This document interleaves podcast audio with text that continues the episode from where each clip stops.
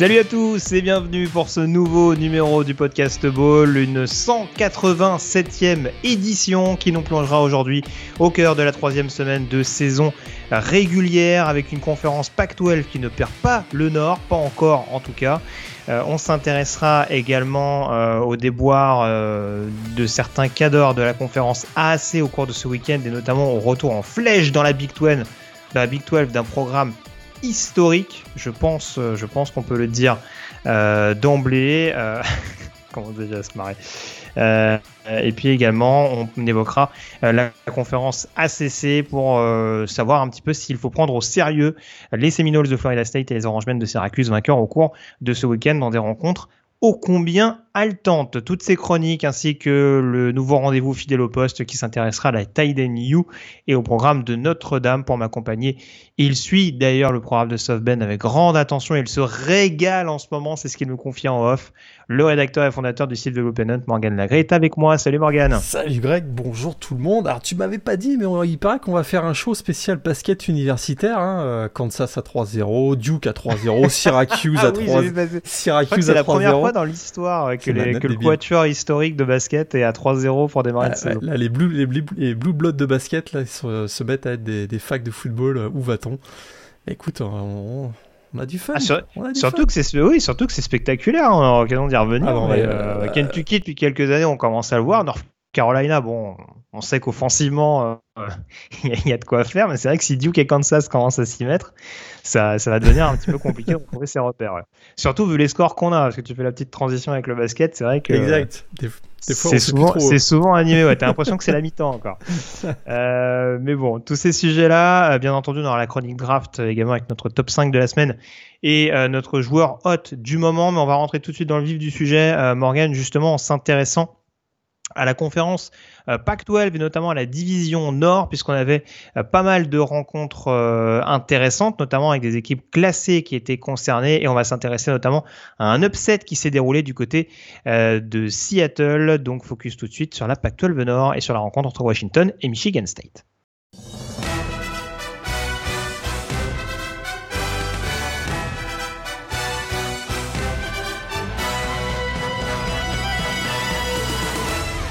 Je crois, Morgan, sans trop m'avancer, qu'on avait coché ce match comme un énorme upset alert, ce duel entre les Washington Huskies et les Michigan State Spartans, euh, pour de nombreuses raisons, hein, euh, notamment les, prestations offensives assez abouties de Washington depuis le début de la saison. Alors c'est sûr qu'il y avait eu Kent State et euh, je crois que le deuxième c'était Portland State de mémoire, je vais pas me tromper euh, sur l'identité du deuxième adversaire de, des Huskies, mais en l'occurrence ça avait été assez prolifique offensivement, notamment dans le sillage euh, de Michael Penix, le quarterback euh, de Washington. Euh, pour la venue de Michigan State, on pouvait se dire que face à une équipe qui avait quand même le, le vent dans le dos, on dira depuis l'année dernière, ça pouvait être un peu plus compliqué. Eh bien que nenni, une première mi-temps extrêmement aboutie euh, pour l'équipe donc de, de Seattle et une victoire au final 39 à 28. Raconte-nous un petit peu euh, l'effet saillant de ce match et ce qui t'a marqué dans cette prestation encore une fois aboutie et ce qui, emmène encore une fois euh, le programme de Washington à une fiche de 3-0 désormais.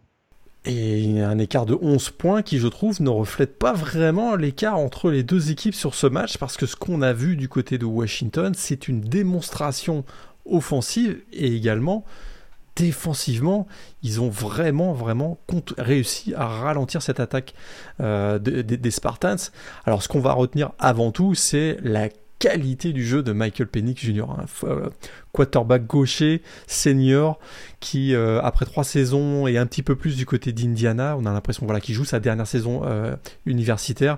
on a l'impression qu'il est vraiment en, totale maîtrise et en totale confiance dans cette attaque de, Washington. Et alors des passes ultra, ultra précises, vraiment une connexion naturelle avec Jalin Polk notamment. Euh, bah, écoute, les deux, euh, Penix fait 4 touchdowns et Polk fait 3, 3 TD sur réception. Ils ont vraiment, vraiment malmené la, la défense des Spartans. C'est la première chose qu'on retient. Et la deuxième chose qu'on retient aussi, c'est effectivement cette défense de Washington.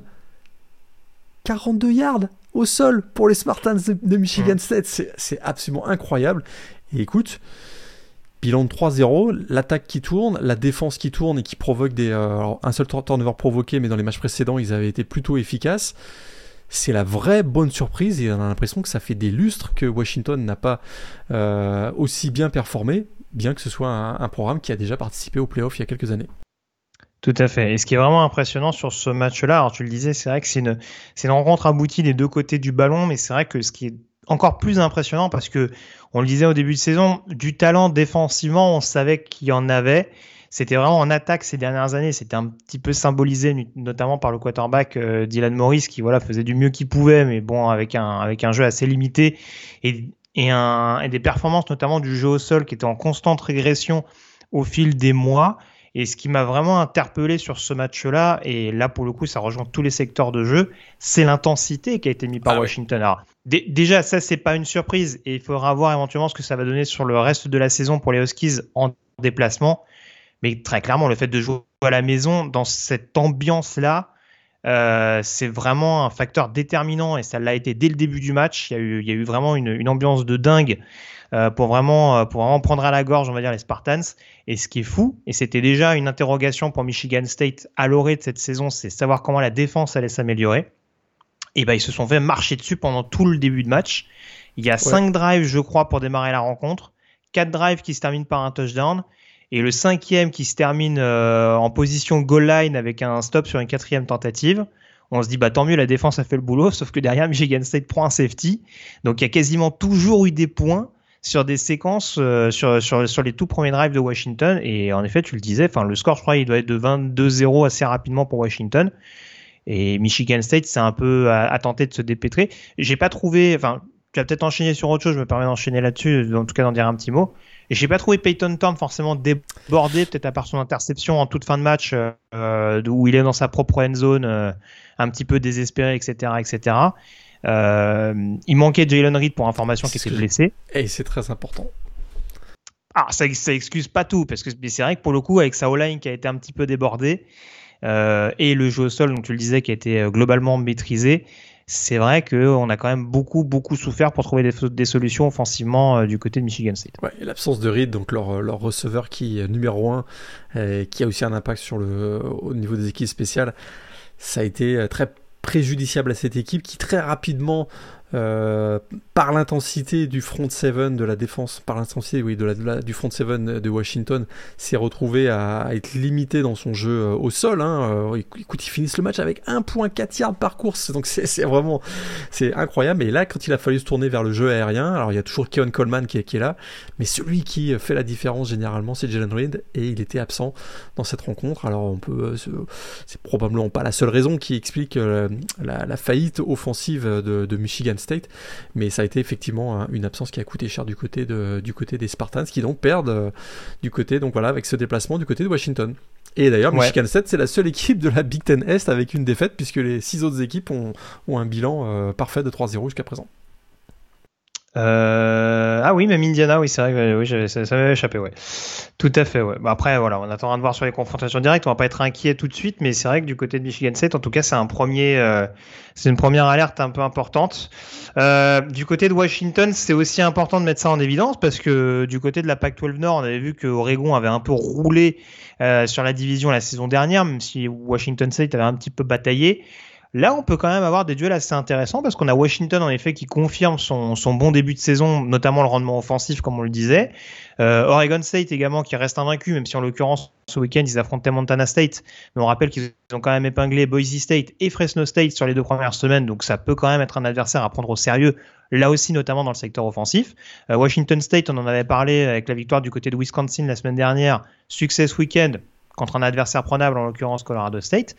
Et on a Oregon également, du coup, qui affrontait BYU, autre équipe classée. BYU qui sortait d'une victoire en prolongation euh, contre Baylor. Et bah, on n'a pas fait dans le détail du côté des Ducks. Là aussi, ça a été extrêmement productif offensivement. Victoire 41 à 20 euh, pour éteindre les Cougars, avec euh, notamment un Bonix extrêmement performant, Morgan. Gros, gros, gros match de Bonix. Hein. On commençait à avoir des doutes. C'est vrai qu'il il y avait eu ce premier match face à Georgia où on s'était posé beaucoup de questions. Mais on se disait peut-être circonstances particulière voilà, parce que c'était la défense de Georgia. C'est un deuxième match qui a été abouti, mais c'était contre une équipe FCS si je me, si je me souviens bien. Euh, là, il était attendu au tournant.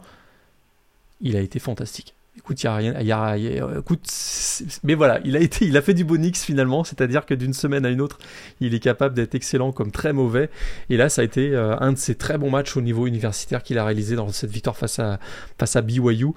222 euh, yards à la passe, 2 touchdowns. Il a rajouté 3 touchdowns au sol, 5 touchdowns au total, mais c'est surtout, il a réussi vraiment des passes clutch à des moments euh, extrêmement importants. Il y a eu une connexion, euh, très bonne connexion dans la, dans la, dans la red zone avec le, Titan Terence Ferguson, 2 touchdowns pour le Titan donc des, des Ducks, et il a également réussi à trouver Troy Franklin sur un drive qui était extrêmement important, une passe de 50 yards qui a vraiment donné beaucoup de, voilà, d'élan à à, cette attaque des, des, Ducks. Il a joué, euh, écoute, il a joué un très très très bon match et quand il est dans ses, dans ses dispositions, dans, une, dans de bonnes dispositions, c'est un joueur qui peut faire la différence pour son équipe.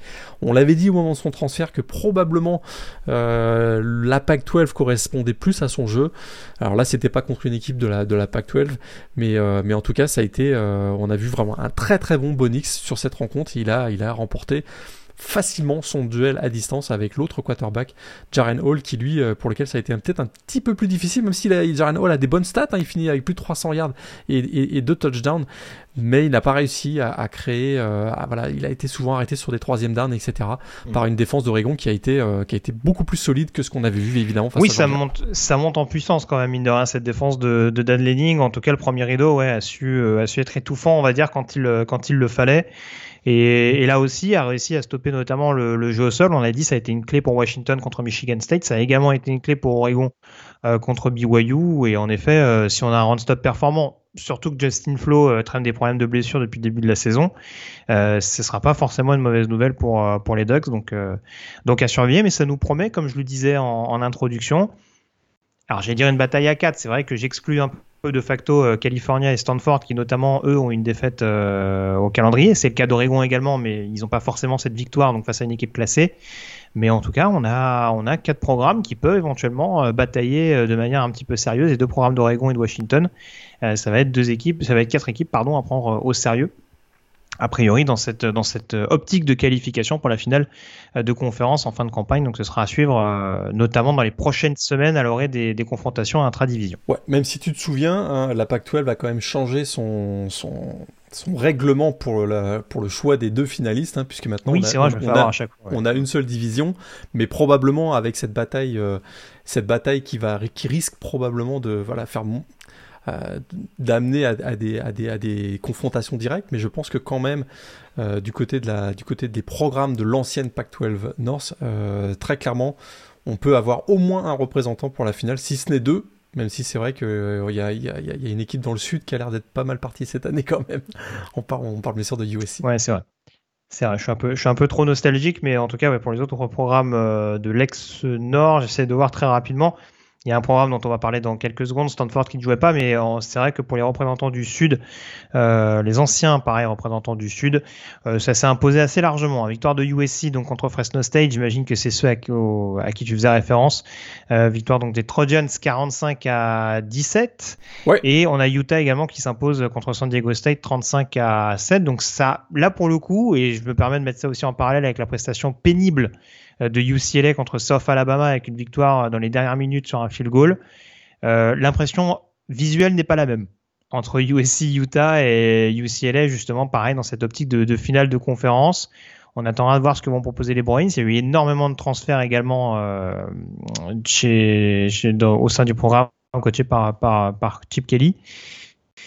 Mais là encore, ça reste encore un petit peu, ça reste encore un petit peu balbutiant par rapport à ce qu'on peut voir de la part des Utes et des Trojans.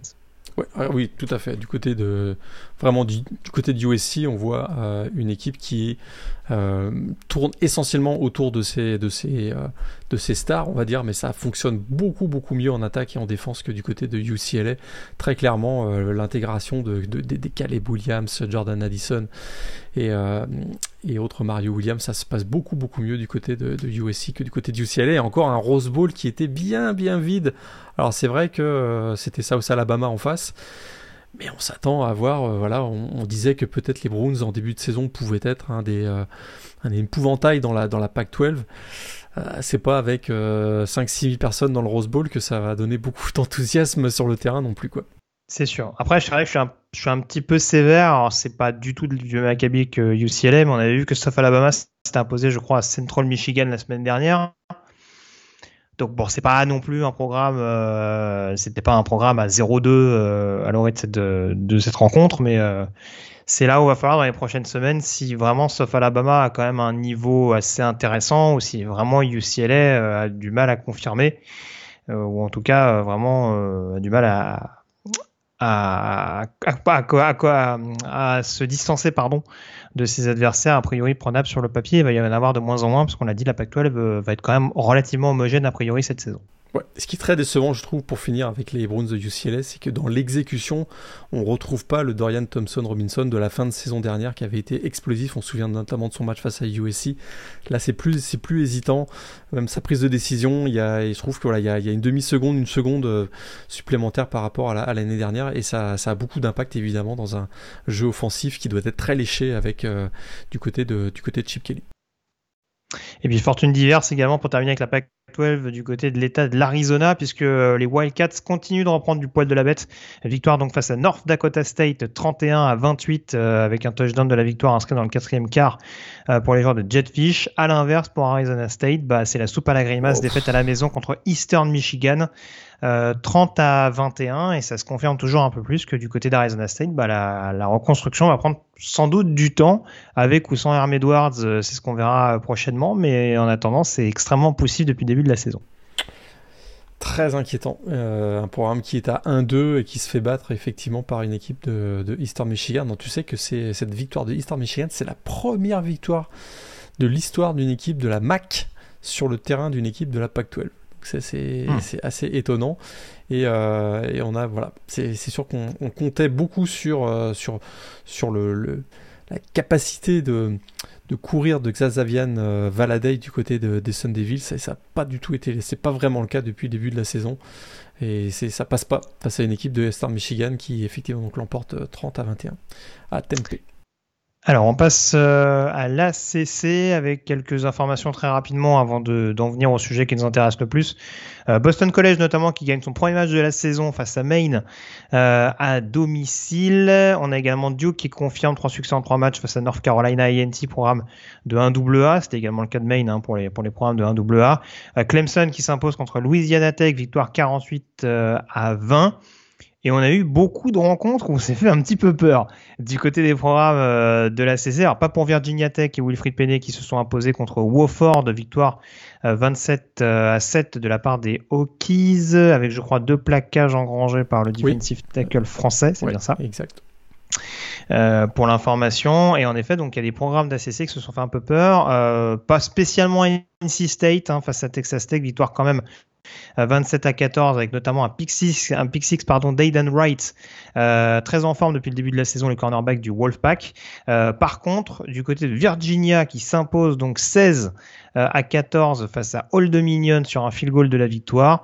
Euh, Wake Forest également qui s'est fait très très peur contre Liberty, victoire 37 à 36 sur une conversion à deux points avortée de la part des Flames.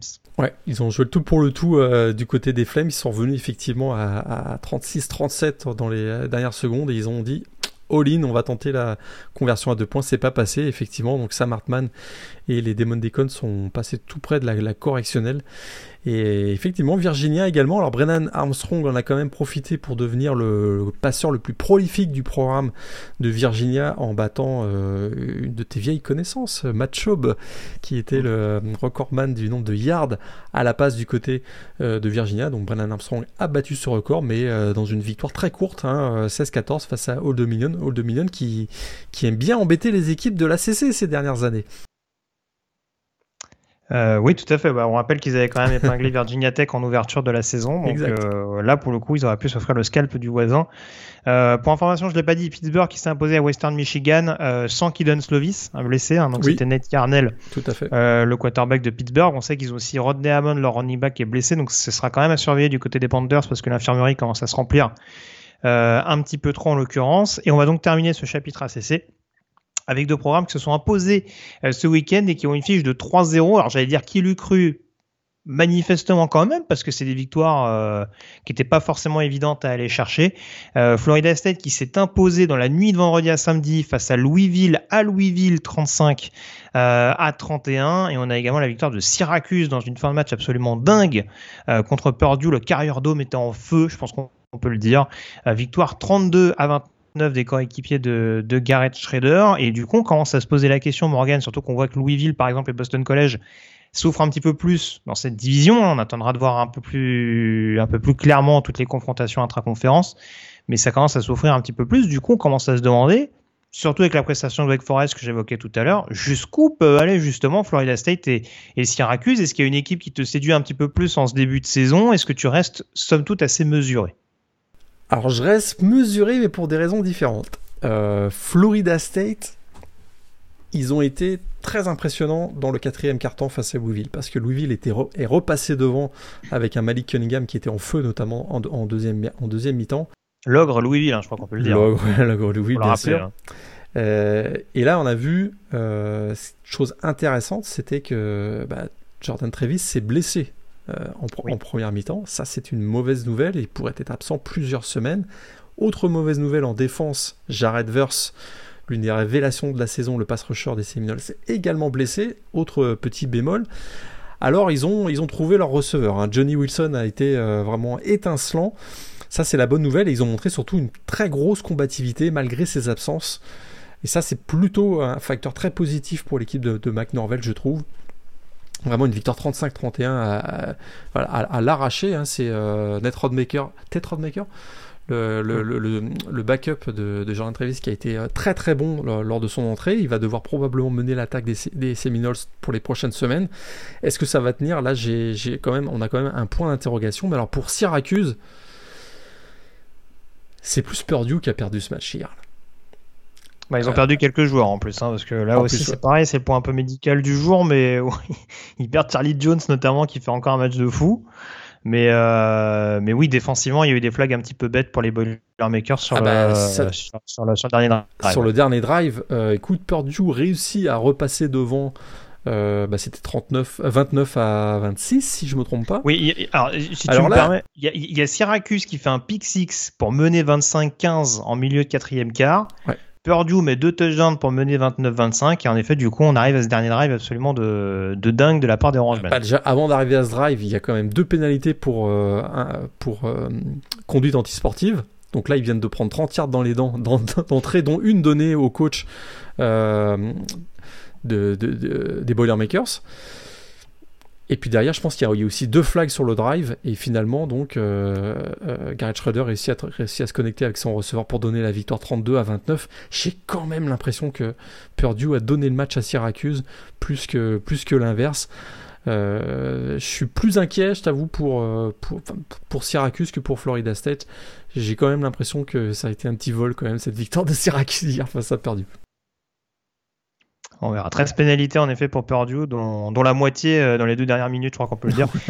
Même après le touchdown de Syracuse, je crois qu'il y a une double pénalité pour Purdue, qui a fait que le, kicker de, de Syracuse a tapé le coup de pied d'engagement des 30 yards adverses. Exact, exact. Il y, a, une photo C'était assez cocasse. Ouais, tout à fait. on, peut pas tenter de field goal sur cette phase de jeu, mais bon, je pense qu'il était en position largement pour pouvoir le faire. Tout à fait. Donc, euh, donc on attendra de suivre en tout cas ce que peuvent donner. Euh, Syracuse et, Florida State dans cette, dans ACC euh, Atlantique. Voilà ce qu'on peut dire au niveau de l'ACC. On va faire une petite passerelle, euh, une petite parenthèse Group of Five, euh, puisque je voulais parler un petit peu de ce qui s'est passé du côté de l'AAC, notamment faire un petit bilan au niveau des favoris.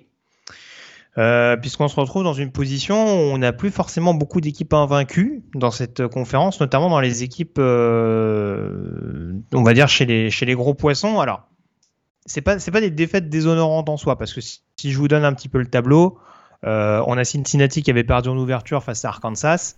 Euh, on en parlera peut-être tout à l'heure d'Arkansas, euh, tout rassure pas totalement, mais bon, ça encore sur le papier, c'est pas c'est pas infamant. SMU ce week-end s'est incliné à Maryland. on avait UCF la semaine dernière qui avait perdu à domicile, on le rappelle, contre Louisville, et on a surtout une équipe de Houston qui a subi sa deuxième défaite consécutive. La semaine dernière, c'était contre, contre Texas Tech. Pardon. La Big 12 qui joue de bien vilains tours à Danol Gorsen, hein, un ancien local de l'étape, puisque les Cougars se sont inclinés à la maison face à Kansas. Kansas eh is back. Défaite 48 à 30. Alors on va faire une petite passerelle en effet entre euh, la situation de l'AAC et plus particulièrement de Houston, hein, parce que euh, on rappelle que c'était des gros candidats à un bowl majeur en fin de saison, là avec deux défaites de suite, ça commence à prendre du plomb dans l'aile. Et puis cette équipe de Kansas, on en parlait un petit peu en off tout à l'heure, Morgan, mais à qui tout sourit en ce moment euh, dans ce début de campagne 2022. Tout à fait, parce qu'il jouait quand même face à une équipe de Houston qui, dont on disait que un des points forts était la défense et probablement le front seven. Bah écoute, dans l'exécution, c'était vraiment très impressionnant. On voit que le boulot de Lance Leipold du côté de, du côté de Kansas est, vraiment, écoute, très impressionnant.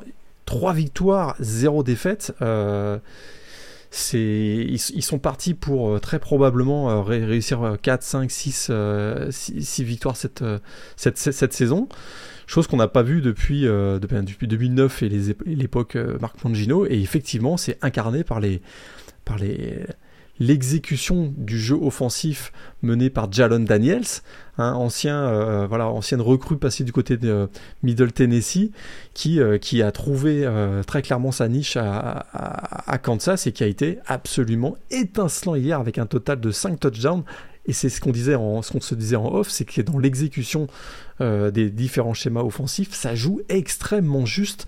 Hein, c'est, on voit qu'il y a beaucoup de synchronisme et c'est une équipe qui est très impressionnante. Réussir à marquer 48 points à Houston, c'est absolument pas un vol. Hein, c'est pas comme s'ils avaient remporté voilà sur un sur un pick six ou sur un fumble euh, mhm. un peu un peu moisi, on va dire. C'est vraiment une équipe qui est dominante, chose qu'on n'aurait jamais pensé dire. Oui, tu l'as dit parce que dans les tranchées, c'est hyper impressionnant. C'est que la ligne défensive de Kansas ait mis en difficulté la ligne offensive de, de Houston en soi, c'est pas une énorme sensation. Enfin, c'est pas. Voilà, ça, ça, peut arriver en tout cas. Mais c'est vrai que tu le disais, euh, la D-line de Houston, par exemple, c'est zéro sac. Donc c'est ça qui est quand même. Euh, alors qu'il y, a eu quand même un petit peu de pression, notamment de la part de Derek Parrish, euh, comme souvent depuis le début de la saison. Mais, mais le fait de qu'ils aient laissé un minimum de temps à Jalen Daniels et, et, au, backfield de, de, trouver des solutions et d'ouvrir vraiment cette défense, c'est ça qui étonne vraiment énormément quand on regarde ce match. Et je crois avoir vu passer la stat d'ailleurs, je pense que Kansas n'a pas encore accordé un seul sac depuis le début de la saison. C'est vrai qu'ils ont ah, Jalen Daniels qui est, un, qui est extrêmement mobile et qui peut sortir de situations euh, difficiles, mais quand même, c'est assez étonnant. Et, et, Jalen Daniels a des statistiques absolument incroyables mm. euh, qui rivalisent avec les, les, meilleurs quarterbacks de, au pays, donc c'est tout à fait, tout à fait étonnant. Mais alors, je, je, pense que ce sera dans ton top 3, mais je peux le dire, parce qu'on l'a dit en off. Euh, franchement, euh, kudos au coordinateur offensif de Kansas parce que euh, les, appels de jeu, il aura à peu près tout fait. Hein. Ça passe de la Wildcat, la reverse. Bon, après, ça, joue principalement de l'option du côté de, du côté de Kansas pour exploiter notamment le, les, qualités athlétiques de, Jalen Daniels. Mais ouais, franchement, c'est. Dans l'exécution, je, je, comprends, je comprends que la défense de Houston, au bout d'un moment, ait perdu un peu le fil parce qu'ils ils auront absolument tout fait. Exact. Dans l'exécution, c'est vraiment euh, c'est proche de la perfection. Alors, faut, on, surréagit un petit peu parce qu'on est au mois de septembre. Hein. On va voir quand le calendrier de, on va rentrer dans le dur des mois du, des matchs du, mois d'octobre. Mais quand même, euh, on n'aurait jamais cru que Kansas euh, serait avec un bilan 3-0 à, la fin du, à la fin du mois de septembre. Surtout qu'ils ont déjà gagné, ils ont déjà gagné pardon à West Virginia. Donc voilà, déjà au niveau du calendrier Big 12, c'est pas forcément une mauvaise une mauvaise chose. Et voilà, on a l'impression qu'on a une Big 12 un peu coupée en deux, mais on, va y revenir dans quelques secondes. Juste pour terminer avec la AC, tant qu'on parlait de cette petite parenthèse, une équipe possiblement surprise cette saison et qu'on attendait plutôt l'année dernière sera peut-être Tulane qui s'est imposé à la surprise générale à Kansas State, victoire 17 à 10. C'est la dernière équipe invaincue de la conférence AAC. Et en l'occurrence, c'est un, un joli coup de maître de la part du Green Wave, sachant que Kansas State, on le rappelle, ils ont quand même mis à mal Missouri la semaine dernière. Et, finalement, Michael Pratt réussit la saison qu'on pensait qu'il réussirait l'année dernière finalement. Euh, c'est-à-dire c'est un, quarterback qui est... Euh, alors il fait quand même deux interceptions si je me trompe pas sur ce match, mais, mais, mais au sol, voilà, il est, il est toujours prêt, il est toujours capable de euh, d'improviser un certain nombre de choses. Et ça c'est assez intéressant. Et, et effectivement, Tulane l'emporte 17 à 10. Défensivement, c'est une équipe qui a remarquablement contré Deuce Vaughn. C'est pas une mince, euh, une mince, euh, c'est pas c'est quand même relativement difficile de, de, contrer ce, running back extrêmement explosif. Et effectivement, donc Michael Pratt, euh, bah, il a été, il a donné le tempo à son, à son, à son attaque. C'est une très très belle victoire. Et Tulane est la seule équipe à 3 victoires et 0 défaites dans la conférence américaine. Et à sa décharge, parce que j'entends déjà les mauvaises langues, euh, Kansas State perd sans aucune euh, perte de balle de, de Martinez. Et ça, c'est quand même suffisamment rare pour être souligné euh, en l'occurrence. Mais voilà, faudra, faudra suivre. Il y a également Memphis, Tulsa, East Carolina également qui se sont imposés. Euh, donc, faudra voir éventuellement comment ça se, comment ça se joue du côté de la, de la AC. Après, je le disais, au niveau des cadors, il n'y a pas des défaites non plus absolument cinglantes. Mais c'est vrai que cette deuxième défaite de Houston, en plus la deuxième semaine de suite, ça fait, ça fait quand même un petit peu, un petit peu tâche sur le papier. Ouais, et même, même, même South Florida a, bien failli créer la surprise du côté de Florida. Bah, j'allais revenir sur la petite page sec si tu veux bien. On, en reparle tout de suite. Je vais juste finir avec le, la Big 12, euh, justement, puisqu'on commençait à parler de Kansas. Juste dire donc Oklahoma State s'est imposé. Euh, Texas également, avec Hudson Card aux commandes, s'est imposé contre UTSA. Victoire 41 euh, à 20. On a également des succès pour Baylor et pour Iowa State. Et le premier match euh, de, pour euh, Mikey Joseph pardon, du côté de Nebraska, ils affrontaient Oklahoma dans un classique de l'histoire du college football. Bah, ça, ça a vite tourné court. Hein. Sa victoire, donc 49 à 14 au final. Je crois que Nebraska menait 7-0. C'est ce que j'allais te dire. Et ah, que Oklahoma a éteint la lumière derrière. Ouais. Et grosse défense sur le premier drive de, Oklahoma. Ils obligent euh, les Sooners, je crois, à punter, si je me trompe pas. Puis euh, derrière, gros drive de Casey Thompson. 7-0, on se dit, le problème, c'était, le problème c'était Scott Frost. Ouais. bah non, bah non en fait. 49 à 14. Bon après voilà, l'électrochoc contre un adversaire euh, contre un adversaire comme ça, c'est complet malgré tout. Euh, voilà, c'était compliqué quand même à envisager. Hein, mais bon. Ouais, effectivement. Après, après dans ces dans ces largeurs là, c'est vrai que ça fait un petit peu peur. Et je sais pas pour toi, Morgan, mais euh, il me semble avoir entendu euh, circuler euh, le nom d'Urban Meyer. Ah, ça, a été, ça a été infirmé ce matin, j'ai cru ah. voir passer ça. Mais effectivement, on a, on a, on a parlé d'Urban Meyer du côté de Nebraska. Je sais qu'aussi il y avait l'émission d'avant-match de, de, la Fox qui, qui était en direct de Lincoln et il y avait tous, les, tous, les, voilà, tous les étudiants et les fans de Nebraska qui chantaient We want ailleurs, ailleurs Urban Meyer ou We want Urban Meyer, quelque chose comme ça. Donc c'était voilà, petite pression populaire, mais apparemment ça se fera pas. Très bien, très bien, très bien. Euh, on passe à la conférence sec, justement, tu commençais à en parler. Alors juste dire que bah il y a pas mal de gros bras hein, qui continuent de montrer qu'ils sont assez convaincants depuis le début de la saison. Euh, Alabama s'impose 63 à 7 face à Louisiana Monroe malgré deux interceptions pour Bryce Young. Celle-là, euh, je pense qu'on l'avait pas vu venir. Euh, qui déroule sur le terrain de Georgia Tech 42 à 0 également. Parmi les autres résultats importants, bah alors je l'ai dit, on, va, faire un petit tir groupé Tennessee également qui s'est euh, imposé. Euh, il y a quelques petites choses à dire au niveau de la conférence sec. Alors, ce que je te propose, Morgan, c'est de commencer à parler de Florida, donc qui s'est imposé donc vraiment d'extrême justesse face à South Florida, victoire 31 à 28. Et peut-être t'en profiter également pour faire une petite parenthèse sur Arkansas également, qui s'est imposé 38 à 27 face à Missouri State. Euh, victoire 38 à 27, mais il a fallu cravacher également pour, euh, pour les joueurs de Sam Pittman. Plus que cravacher, puisque euh, c'était donc le retour de Bobby Petrigno. du côté de Fayetteville, on se souvient, on en avait parlé la semaine dernière, qu'il était parti au printemps 2012 suite à une controverse dont on ne reparlera pas. Eh bien écoute, nos amis de Missouri State menaient 27 à 17, si je ne me trompe pas, euh, au début du quatrième quart-temps, et il aura fallu euh, finalement deux big plays énormes de, de, du, côté d'Arkansas pour s'en sortir. D'abord une course de Raheem Rocket Sanders de 73 yards pour un touchdown sur une passe pardon de, de KG Jefferson, excuse-moi, euh, et d'un autre voilà, juste après, on a Bryce Stevens qui réussit un punt return de 82 yards. C'est ce qui a fait basculer le match du côté d'Arkansas. Mais les Bears de Missouri State ont vraiment failli créer la surprise et c'est pas tout à fait rassurant pour notre équipe de, des Razorbacks qui euh, qu'on voyait peut-être comme un concurrent direct à, Alabama. Ça peut être assez inquiétant, mais ils ont finalement réussi à s'en sortir même avec un, touchdown au sol donc de KJ Jefferson euh, dans fin de quatrième carton du côté de du côté de Florida. Bah là, ils se sont fait peur. Et Anthony Richardson, euh, le soufflet euh, est bien, bien, bien tombé là. Hein. Écoute, 112 euh, yards à la passe, deux interceptions, un impact quasiment nul dans le jeu au sol. on commence à se poser quelques petites questions, je pense, du côté de Florida. Heureusement pour Florida, Gary Bohenen n'a pas toujours été inspiré, notamment sa dernière interception dans les mains de Travis Johnson, alors que South Florida avait intercepté justement Richardson en red zone juste avant, enfin même dans la end zone en l'occurrence. Euh, donc euh, donc c'est vrai que là il y a eu un petit un petit un petit cadeau du ciel on dira euh, dont a profité Trevor Etienne, hein, le petit frère de Trevis pour pour donner la victoire aux, Gators. Ça permet à Florida de se rassurer. Après, Florida et Arkansas, j'ai envie de dire, c'est un peu le même combat, c'est-à-dire qu'on verra vraiment en déplacement concrètement ce que ça vaut, parce que alors ça gagne pas toujours pour Florida en l'occurrence à la maison, parce qu'on rappelle qu'ils restaient sur une défaite contre Kentucky, mais face à une équipe classée. Là, c'est déjà un petit peu plus inquiétant et oui, c'est encore des équipes sur lesquelles on attend d'avoir des certitudes, notamment quand il va falloir être un petit peu bousculé par un environnement hostile. Donc, euh, Ah bah là, tu parles d'un environnement hostile. Florida se déplace à Tennessee, samedi prochain. là, on va voir. ah, là, on va voir. Là. Ah oui, et puis on le rappelle, hein, Florida-Tennessee, euh, peu importe les, circonstances du match, euh, généralement ça ça cartonne, c'est souvent animé, ouais. grosse rivalité. C'est souvent animé. Euh, juste pour finir le chapitre, donc sur la SEC, euh, Georgia qui a absolument laminé sauf Carolina à la maison. Victoire 48 euh, à 7 de la part des Bulldogs. Et un, et un Brock Bowers toujours aussi impressionnant. Meilleur Titan du pays actuellement.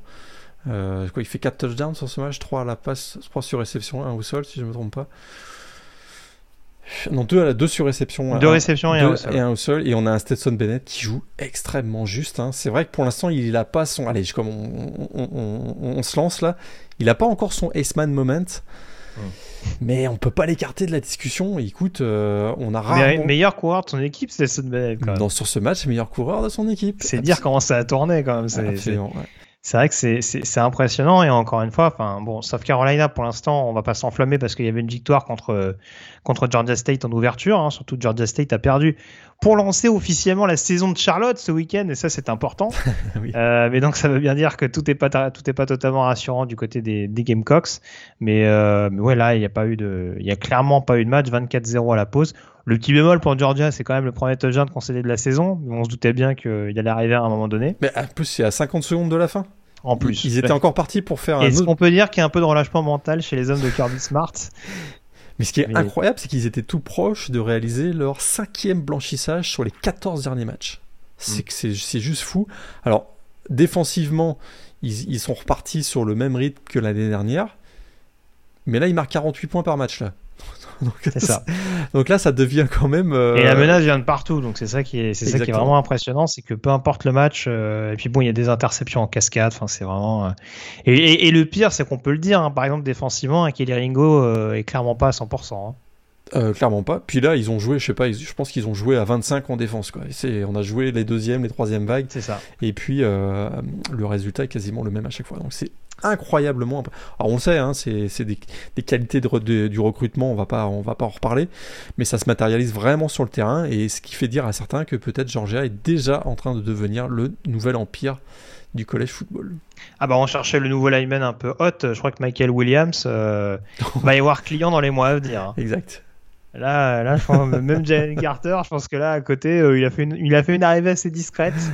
parce que là, franchement, Michael Williams, c'est, ça envoie du bois, comme on dit. Euh, et puis, juste les deux, derniers résultats qui nous intéressent dans la conférence sexe, c'est euh, LSU et Texas AM qui se relancent. victoire donc d'LSU face à Mississippi State 31 à 16. Alors j'ai qui se relance, c'est vrai qu'LSU restait sur une victoire face à Southern mais bon, on attendait quand même un vrai, un vrai challenge, on dira, pour, pour oublier cette douloureuse défaite à la dernière seconde face à Florida State. C'est chose faite, euh, avec notamment une belle prestation défensive de la part des Tigers, donc pour, pour étouffer euh, Will Rogers et, l'attaque des, Bulldogs. Et puis Texas A&M également. C'est vrai qu'on les a peut-être enterrés un petit peu vite. Euh, faut pas, faut pas enterrer en tout cas leur défense et leur running back apparemment du côté des Eagles. Pour l'instant, victoire, 19 victoire 17 à 9 pardon, face aux Miami Hurricanes. Ouais, tout à fait. Avant, de passer à match Texas A&M Miami, un tout petit mot sur LSU. LSU était mené euh, à la mi-temps. Ils ont vraiment fait une très très bonne. Écoute, j'ai beaucoup tiré sur Brian Kelly ces dernières semaines.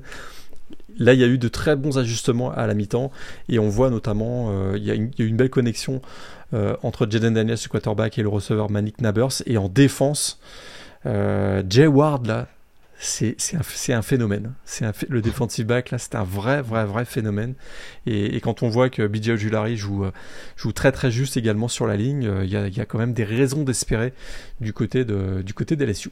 Ah, ils ont du matos en défense, hein, parce que euh, bon, il, y a quand même Jacqueline Roy sur l'intérieur de la ligne. On voit qu'il y a Harold Perkins, qui commence à prendre beaucoup d'importance déjà dans le deuxième rideau, donc c'est de bonne augure pour la suite. Ouais. Tu, veux dire un mot du coup sur Texas A&M ou ça t'a pas inspiré grand chose C'était pas un match foufou, hein, on, va se leur dire. Ah bah, c'était très moche, on va même le dire. Écoute, euh, Texas A&M a, assuré l'essentiel, la victoire, parce que sur le plan de, sur le plan du jeu, faudra repasser. Hein. Euh, Max Johnson, euh, on lui a surtout demandé de pas perdre le ballon, puis c'est ce qu'il a fait. Ça a couru un petit peu, euh, mais euh, ils s'en sortent aussi parce que Miami a vraiment, vraiment pas joué ce match-là. Ça, pour moi, c'est la vraie déception. D'abord, on voit qu'il y a un Tyler Van Dyke qui, depuis quelques semaines, euh, enfin, en tout cas, depuis le début de la saison, est peut-être pas aussi performant que ce qu'on avait imaginé. Alors, il n'est pas forcément aidé toujours avec son groupe de receveurs qui a multiplié les drops, notamment sur un dernier drive où ils, auraient pu pousser le match en overtime. Quelques pénalités fâcheuses aussi au niveau de la ligne. Exact. Euh, des choix, puis surtout quand ils sont arrivés, euh, quand ils sont arrivés dans, la, dans les 35 derniers yards, euh, dans les 35 yards adverses, il y a eu des décisions et des prises, des appels de jeu qui étaient vraiment très très très contestables du côté de, du côté de Miami. Ouais, mais bon, voilà, c'est vrai qu'en effet, du côté de Tyler Van Dyke, pour l'instant, ça ressemble un peu à un coup de chaud la fin de saison dernière et on attend un petit peu de voir si ça peut être euh, bah, confirmé. en, tout, en, tout, cas, en tout cas, c'est un peu ce que je disais tout à l'heure. On voit qu'en environnement hostile, le fameux environnement hostile face à un adversaire déjà un peu plus, un peu plus euh, relevé et surtout revanchard, hein, parce qu'encore une fois, c'est quand même euh, quand t'aspires, on en parlait la semaine dernière, à jouer les playoffs et que tu perds euh, face à un programme de la Sun Belt, sans faire offense à Appalachian State, c'est vrai que sur le papier, il y en a beaucoup qui sont gentiment moqués de Texas A&M pendant toute la semaine. Donc je pense que ça, ça ça a mûri pendant toute la semaine et les mecs ils sont arrivés avec le couteau entre les dents pour, pour vraiment être sûr de, bien museler cette attaque de Miami. Mais en effet, euh, voilà, c'est c'est là aussi où on se dit que clairement VU a pas proposé euh, tout ce que tout ce qu'ils avaient en rayon, malgré peut-être l'absence d'un Xavier Restrepo par exemple sur le euh, dans les airs qui aurait pu faire du bien également. Je crois qu'il y a Will Mallory qui sort pendant un temps également. Enfin, c'est sûr que c'est des paramètres qui aident pas, mais normalement tu dois proposer autre chose sur le papier euh, quand tu au moins à remporter la CC en fin de saison. Tout à fait. Enfin, c'est une équipe en plus de Texas A&M, Texas A&M pardon, qui a complété que 10 passes hein, dans, sur ce match-là et qui on voit sans sans euh, sans Enya Smith là, il y, a absolument personne dans le jeu aérien. Ah bah c'est de toute façon AM c'est simple, un système offensif c'est H sol, Smith dans les airs, H sol, Smith dans les airs. Je caricature un peu, hein, il y a ah un bah, peu Smith au sol. Bah non mais c'est exactement ça. il y a un peu Smith au sol et Chen dans les airs, mais euh, sinon euh, sinon ouais c'est pas très très varié quoi. Ça fait un petit peu peur pour pour pour te rejoindre. et puis pour terminer avec la SEC, tu en profites pour faire une parenthèse, une passerelle pardon avec la conférence Big Ten pour terminer avec le, les conférence du Power 5. Soirée compliquée. Après-midi, en l'occurrence, pour, euh, pour Auburn, euh, qui recevait Penn State. Alors, sur le papier, c'était, euh, une affiche assez alléchante. on se doutait que Penn State, malgré tout, on en avait parlé, on n'était pas hyper rassuré pour les Tigers. Mais alors, une défaite de telle largeur, défaite 41 à 12 à domicile face à Penn State, du côté d'Auburn, encore une fois, ça continue de fragiliser un petit peu plus Brian Arsene. Euh, on rappelle que le directeur athlétique, celui qui l'a embauché, euh, est parti d'un commun accord il y a quelques semaines de ça, où le vestiaire est peut-être pas forcément au beau fixe.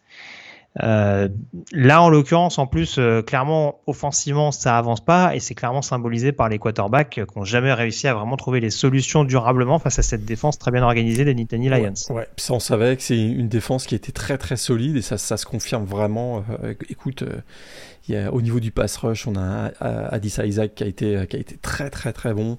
Abdul Carter est toujours présent. On a sur le backfield défensif J.R. Brown qui, qui fait également son match voilà, il y a vraiment beaucoup de qualité en défense. On avait un petit peu plus de points d'interrogation euh, au niveau de l'attaque. On se demandait est-ce que euh, Sean Clifford est vraiment celui qui va permettre à Penn State de franchir un cap, mais ce qui, ce qui fait vraiment, ce qui permet vraiment à Penn State de franchir un cap, c'est qu'on a un duo de running back freshman mm. assez étonnant. Euh, Nick Singleton, true, true, freshman 5 étoiles, il a été incroyable hier, 124 yards, 2 touchdowns. Ketron Allen euh, marche dans ses pas, 2 touchdowns également. Ces deux-là sont deux freshmen, on va donc euh, en entendre parler pendant au moins 2-3 ans.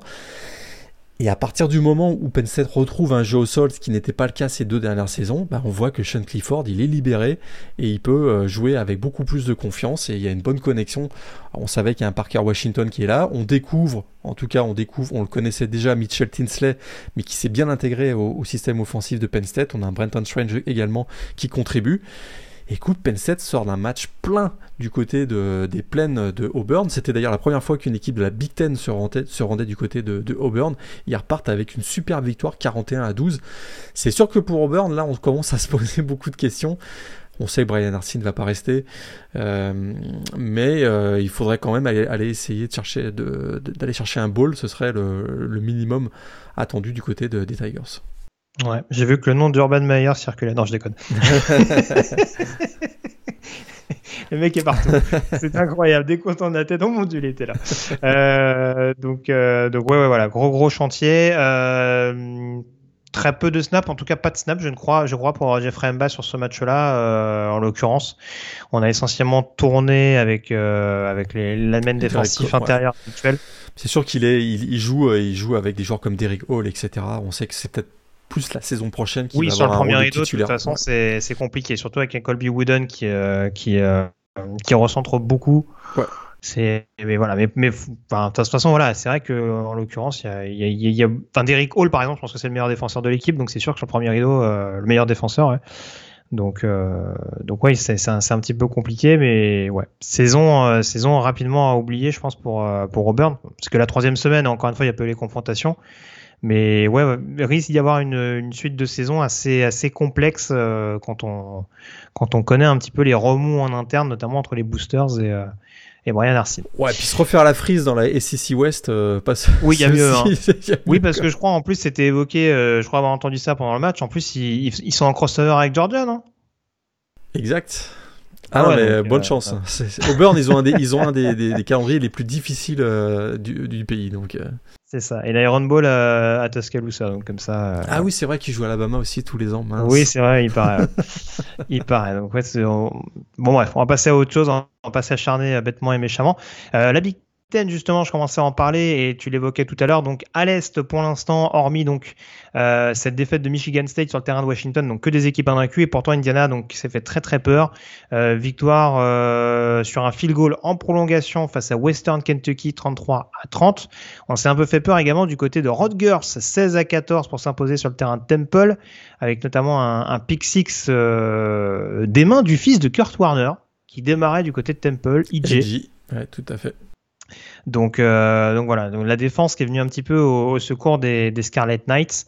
Euh, donc voilà, après Ohio State s'est imposé, Michigan s'est imposé, Maryland s'est imposé donc face à SMU. Je l'ai pas dit tout à l'heure, mais Junior Ao qui traîne une blessure à la cheville, donc il ne jouait pas ce match, en l'occurrence sur le terrain des, des Terrapins.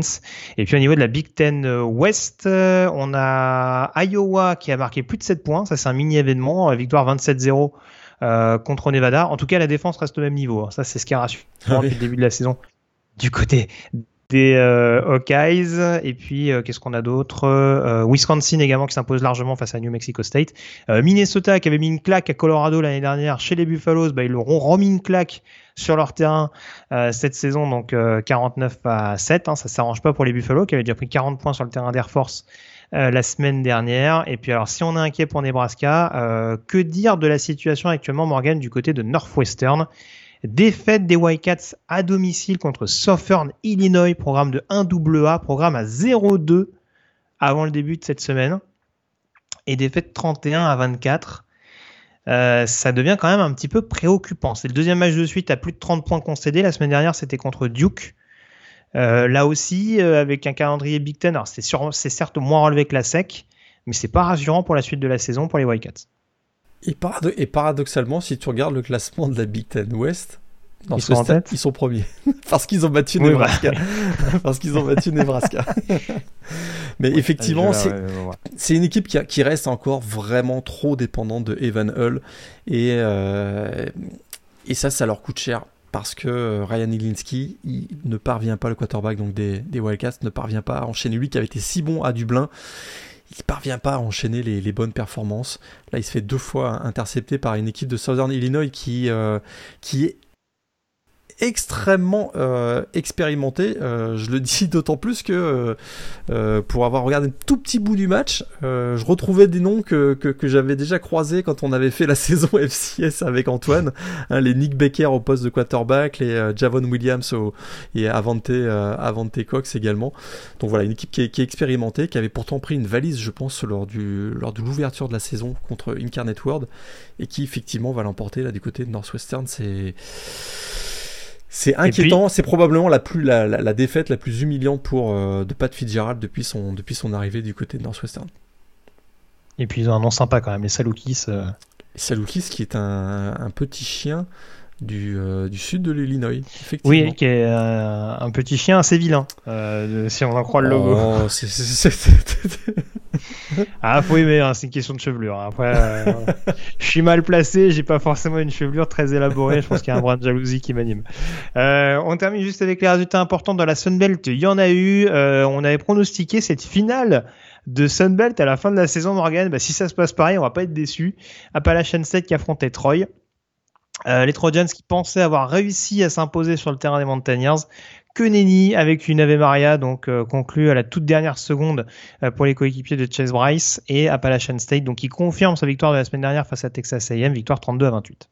c'est une histoire complètement incroyable qui est en train de se passer du côté d'Appalachian State.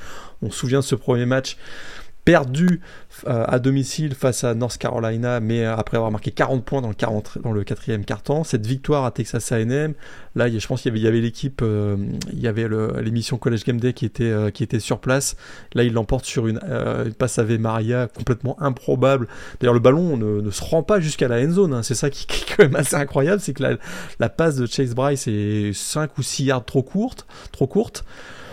Mais voilà, il y a, une mêlée, euh, on se bagarre pour le ballon, et puis finalement ça retombe dans les bras euh, d'un receveur des, des euh, qui réussit à franchir les 5 yards qui, le séparaient de la, end zone. Et, et finalement, Appalachian 7 l'emporte. C'est, écoute, c'est, une des belles histoires, ou la belle histoire de ce début de saison en college football. Il y en a d'autres, on a parlé de Kansas, etc. Mais c'est, assez incroyable. Appalachian State, alors ils ont un bilan 2-1 mais je trouve que ça reste peut-être la valeur la plus sûre pour représenter le groupe of five en fin de saison euh, face à une équipe de Troy qui n'a pas démérité avec un, bon, un bon Gunnar Watson pendant, toute cette partie, le quarterback donc des, des Trojans. Deux défaites cette saison pour Troy. Je me rappelle qu'ils avaient perdu sur le terrain d'Olmis en première semaine, donc rien de, déshonorant en soi. Il y a d'autres équipes qui ont tiré là, là en regardant la Sunbelt ce week-end. Euh, Coastal Carolina qui a dû s'employer face à Buffalo, victoire 38 à 26. Et surtout défaite de Louisiana sur le terrain de Rice. Celle-là, on l'avait pas vu venir. Victoire 33 à 21 avec notamment 3 touchdowns de la part de Tim McMahon. Et un excellent euh, Luke McCaffrey qui est désormais euh, receveur maintenant du côté de, Rice. Et effectivement, celle-là, on l'avait pas vu venir, d'autant plus que ça met un, terme à la plus longue série de victoires consécutives au niveau, euh, au niveau national, puisque ça faisait 15 matchs que les Regina Cajuns n'avaient pas perdu. Donc effectivement, celui-là, on l'avait pas vu venir. Et, euh, et puis aussi, juste après, je, je, pense que tu, vas vouloir parler de Charlotte peut-être, mais Marshall. Oui, c'est ce que j'allais dire. Euh, Marshall, euh, donc, Eastern Kentucky avait battu Bowling Green. Bowling Green bat Marshall, Marshall bat Notre-Dame. Eastern Kentucky est meilleur que Notre-Dame. c'est ça, c'est le. Non, mais par contre, c'est vrai que dans cette Sun Belt, ce qui va être intéressant, du coup, c'est de voir un petit peu, et ça, c'est un peu notre fil rouge depuis le début de la saison, mais il y a James Madison qui est exempté ce week-end, qui doit se frotter un petit peu les mains, se dire, bah, finalement, il y a peut-être matière à faire quelque chose d'intéressant cette semaine, cette année, pardon. Ce qui est terrible pour eux, c'est qu'effectivement, je pense qu'il y a que trois programmes du groupe of five actuellement à un, bilan de 3-0, c'est Tulane, euh, le deuxième, euh, non ça m'échappe. Euh, Coastal, non pas Coastal Carolina. Le deuxième c'est. je vais retrouver ça. Mince. Je vais te retrouver ça. Je vais te retrouver Alors, ça. en tout cas, il y a James Madison dans le lot ouais. parmi les, trois premiers. Et ce qui est malheureux pour eux, c'est qu'ils sont en, année de transition. C'est-à-dire qu'ils euh, ne pourront pas jouer la finale de conférence Sunbelt. c'est ça qui est assez, euh, qui est assez, qui est assez terrible pour eux. Et, euh, et d'ailleurs, je me demande. C'est bien Coastal Carolina, le troisième. Coastal Carolina. Et je me demande. C'est bien Coastal Carolina. Qu'est-ce qui arriverait si James Madison finissait à 12 à 12-0 cette saison? Bah, champion national, hein, officieux. officieux, mais est-ce qu'ils peuvent représenter le groupe of five? Ça, c'est dans un bowl du Nouvel An. Ça, je t'avoue que autant je suis sûr qu'en année de transition, ils ne peuvent pas participer à la finale de conférence. Mais pour les bowl games, euh, on va vérifier. Mais James Madison, on, s'emballe là parce qu'ils ont, ils ont juste quoi? Ils ont des, oui, oui, victoires en deux matchs. Euh, voilà, c'est dire que vu les, vu les scénarios un petit peu du week-end, euh, c'est pas farfelu de commencer à se dire que voilà, même si James Madison, ils ont battu Middle Tennessee et du coup, c'était qui? C'était une équipe d'un AA qu'ils ont battu il y a pas longtemps. Euh, de mémoire, donc euh, bon, on attend un petit peu de s'enflammer, mais euh, Norfolk State. Oui, c'est ça, Norfolk State. On attend un peu de s'enflammer, mais attention, dans leur division, on sait qu'elle est très disputée, mais il faudra voir éventuellement si, si ça peut tourner en, leur faveur, ou en tout cas avoir un, classement peut-être un peu plus flatteur que, que ce, à, ce à quoi on aurait pu penser en début de saison compliqué cette phrase. Euh, la Mountain West très rapidement, pas grand chose à dire. Elle avait la victoire de Boise State face à Tennessee Martin. On a quand même euh, Wyoming pardon qui s'est imposé grâce à une grosse défense face à Air Force, victoire 17 euh, à 14. Une des grosses surprises, c'est UNLV notamment qui a marché sur North Texas, victoire 58 à 27 avec notamment 227 yards et 3 touchdowns de Robbins, le running back de, du programme de Las Vegas. Et on a également New Mexico également euh, qui s'est imposé face à UTEP 27 à 10. Ça va pas fort pour UTEP. Hein. Euh, le, le soufflet est retombé par rapport à la saison dernière. Donc, euh, donc voilà ce qu'on pouvait dire par rapport à ça. La, la CUSA, je voulais mettre en ouverture, mais forcément Charlotte qui s'impose à, Georgia State. Je pense que ça y est, la, la saison est enfin lancée pour les 49ers qui ont réussi à trouver plus mauvaise défense qu'eux. Et ça, c'était pas facile. 400 yards quand même pour, pour Chris Reynolds le quarterback. Ah bah là, attends, 5, 5 touchdowns, il m'a régalé là. Alors, je peux te dire que je peux te dire que sur le TD de Grande Dubose, j'étais tout foufou. Hein. Donc euh, non, non, et puis UAB également qui s'impose face à Georgia Southern. Euh, UTSA, j'ai dit tout à l'heure que c'était incliné face à Texas, mais ça à la limite c'est pas des considérations très importantes puisque ça n'a pas un impact sur la fiche euh, intra-conférence. Puis je regardais rapidement au niveau de la MAC, mais franchement, il n'y a vraiment pas grand-chose à vous signaler. Pas de résultats très très importants, hormis, euh, Morgan en parlait il y a quelques secondes, euh, le coup de force de Bowling Green et bien entendu le, résultat auquel on a fait allusion également d'Eastern Michigan sur le terrain d'Arizona State. Je crois qu'on a fait le tour. Je vais faire une dernière fois avec les indépendants. C'était globalement tout ce qu'il y avait à dire. Ton top 3 de la semaine, Morgan. Ah bien, on va, on va se revoir un petit Syracuse perdu quand même. On a, ça a été quand même un bon match. Hein. Euh, il y a eu une fin, une fin, passionnante. J'ai un peu tiré sur, sur Syracuse tout à l'heure, mais ça a été quand même un, un bon match cette équipe. Arkansas contre Missouri State. Oui. App State Troy. Bah, le Houston, euh, Kansas quand même. Houston, oui, oui, oui, oui, oui, le Houston, Kansas. Le Houston, Kansas, tout à fait. Arizona, euh, North Dakota State, c'était aussi pas mal. J'ai, voilà, le match, un des, le dernier match que j'ai regardé hier soir, c'était celui-là et c'était euh, plutôt pas mal. Très bien. Wake Forest Liberty éventuellement pour ceux qui seraient un peu chaud. Il y a, mine c'est ça, il y a eu beaucoup de matchs un peu accrochés et où on peut se dire que paradoxalement, c'est peut-être les rencontres qu'on attendait plus cette semaine qu'on J'allais dire qu'on était à sens unique, c'était un petit peu sévère, mais bah, en tout cas, on peut-être pas réservé le plus de suspense euh, cette semaine. On a été déçu par le Texas A&M Miami, et puis Oregon a rapidement mis une valise à BYU. Donc effectivement, euh, on attend, voilà, on a eu des bons matchs, mais pas forcément ceux qu'on attendait. Très bien, bah, je crois que c'est l'heure. Euh, on va pouvoir passer à la chronique draft. C'est parti.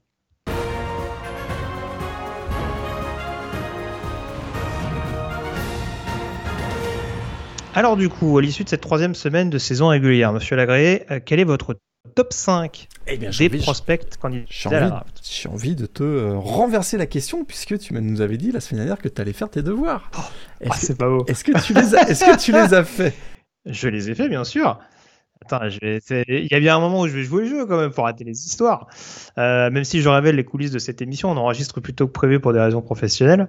Euh, donc, euh, donc, donc voilà, j'ai quand même été, j'ai quand même été sage, j'ai fait mes devoirs. donc en numéro 1, alors tout ne me rassure pas depuis le début de la saison par rapport à ce que tu disais la semaine dernière. Il y a beaucoup de plaquages manqués, il y a beaucoup d'erreurs un peu inhabituelles la semaine dernière à Texas. Ce week-end, il y a un pick six, euh, mais bon, c'est pas non plus euh, face à Louisiana Monroe, c'est pas ouf. Et je laisse Will Anderson en numéro 1. Son premier en carrière, quand même. Tout à fait. C'est quand même, c'est quand même louable, hein, avec toutes les stats qu'il a réussi à aligner. Il manquait ça euh, à, sa colonne statistique, donc c'est très très bien. Mais voilà, pour l'instant, je le laisse numéro 1, mais c'est aussi parce que j'ai pas de numéro 1 absolu de toute façon en l'état. Euh, CJ Stroud, donc quarterback d'Ohio State, pardon, est numéro 2. Ah tout à fait, monsieur. Devant, Bryce Young. Ouais, alors je suis très mitigé sur Bryce Young. Euh, là encore, c'est pas son contenu face à Louisiana Monroe qui va résumer ce que. Mais je trouve qu'il est encore un peu, un peu trop chaud-froid, on va dire, en fonction des, des circonstances. Donc c'est un petit peu ce qui me, ce qui m'inquiète. Je le laisse quand même en numéro 3 là aussi sur la même logique et sur le côté clutch qu'il a encore démontré la semaine dernière, mais c'est vrai que je trouve qu'il y a une inconstance quand même assez paradoxale dans une équipe où il est censé, où il est censé dérouler. Donc il est quand même numéro 3 de mon top 5. Euh, en numéro 4, j'ai Jalen Carter, donc defensive tackle de Georgia, qu'on ne voit pas forcément énormément, tu le disais aussi parce que la défense tourne beaucoup, mais on voit que c'est quand même une, force incontestable de cette défense.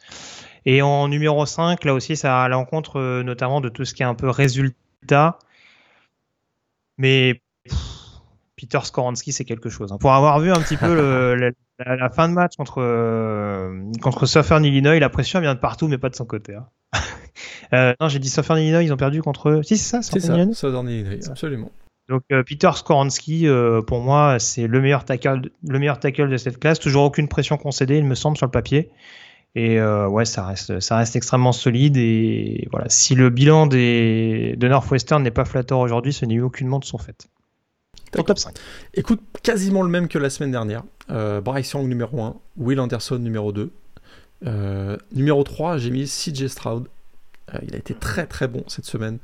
il était bien content de retrouver Julian Fleming et Jackson Smith et Njigba, même si c'est pas forcément avec eux qui s'est beaucoup connecté, puisqu'on a, vu, on a vu davantage avec Buka. Il sera vraiment content d'avoir perdu euh, Trevion Anderson dont on a su la tête. Ah ouais, exactement, ça ce sera à, surveiller. Et exactement, mon, en, mon quatrième, Jalen Carter, dont on a parlé, et écoute, je maintiens, je persiste, Bijan Robinson. Il y aura un running back dans le top 5. En numéro 5. écoute, il a été encore fantastique ce, ce week-end euh, du côté d'Austin dans la belle victoire donc, de Texas face à UTSA. Bijan Robinson, c'est un phénomène, je le mets et je le maintiens dans mon top 5. Très bien. Du coup, tu veux que je commence avec mon joueur de la semaine? Si tu veux. Parce que je sais pas s'il y aura des running backs dans le top 5, mais euh, je me dis que c'est une classe où plus ça va, plus les edge rushers vont monter. Et franchement, là, je trouve qu'il y a beaucoup, beaucoup de spécimens. J'aurais pu parler de Bidio Juleri qui a été précieux lors de la victoire euh, face à Mississippi State. Euh, bon, il y a toujours Miles Murphy. Pour l'instant, j'attends de voir des plus grosses confrontations pour Clemson. Euh, pour me faire un avis, euh, enfin pour me faire un avis précis. On connaît le talent du bonhomme, mais en tout cas pour voir un petit peu jusqu'où il pourrait, il pourrait grimper. Il y a un joueur que tu connais quand même pas mal. Hein. Euh, c'est vrai que j'en ai même pas parlé dans les résultats, mais c'est vrai que je me gardais un petit peu cette passerelle là. Mais autant le match entre Notre-Dame et, et California est extrêmement vilain ce week-end. Moche. pour une victoire donc de Notre-Dame, c'est combien? C'est 24-17. 24-17 avec California qui met 17-14 en début de quatrième quart, c'est ça? Mhm. Voilà. Et la défense de Notre-Dame qui a dû encore mettre le bleu de chauve euh, pour aller s'imposer. Et parmi ces défenseurs extrêmement actifs, on a notamment Azaya Foski, euh, auteur, je crois, d'un sac et demi sur l'ensemble de la rencontre, un sac et demi euh, sur les deux ou les trois derniers drives, je crois, de California. pour tuer justement des, pour, pour, pour donner la possibilité à l'attaque de, de, de récupérer le ballon dans la foulée. Donc, euh, donc voilà, je découvre pas le bonhomme. Encore une fois, on a vu dès sa saison freshman de, toute façon qu'il avait un profil d'armoire à glace et, euh, que, voilà, il était extrêmement, extrêmement vif et que c'était un joueur extrêmement précieux dans ce, dans ce premier rideau défensif. Mais s'il conserve ce côté clutch, je pense que ce sera un joueur extrêmement suivi. Et j'en faisais un premier tour assez affirmé. ça peut, dans cette classe, encore une fois, pourquoi pas monter en top 15, top 10 assez vite. Hein. Donc, euh, donc à surveiller, mais voilà, ça me paraissait important de mettre à l'honneur notamment les, défenseurs ce week-end et notamment les edge rushers euh, qu'incarnait euh, Azaya Foski, surtout dans cette victoire de Notre-Dame où la défense était beaucoup plus mise à l'honneur que l'attaque. Hein oui, ça fait rien de le dire. On demandera à Tommy Reese hein, qui, a, qui, a, bien pété les plombs. Qui a donné quelques acouphènes à, à Drew Pine, quarterback présumé pour le reste de la, pour le reste de la saison, que Tyler Buckner est out pour le, pour le reste de la campagne.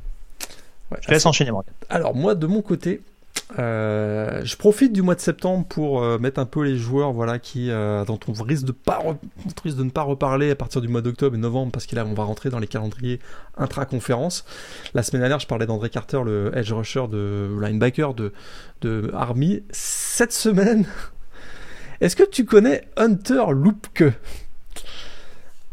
oui. De North Dakota State. Écoute, un joueur mm. que euh, je suis depuis deux ans. Encore une fois, après avoir euh, l'avoir découvert en suivant la saison de printemps FCS il y a un an et demi maintenant.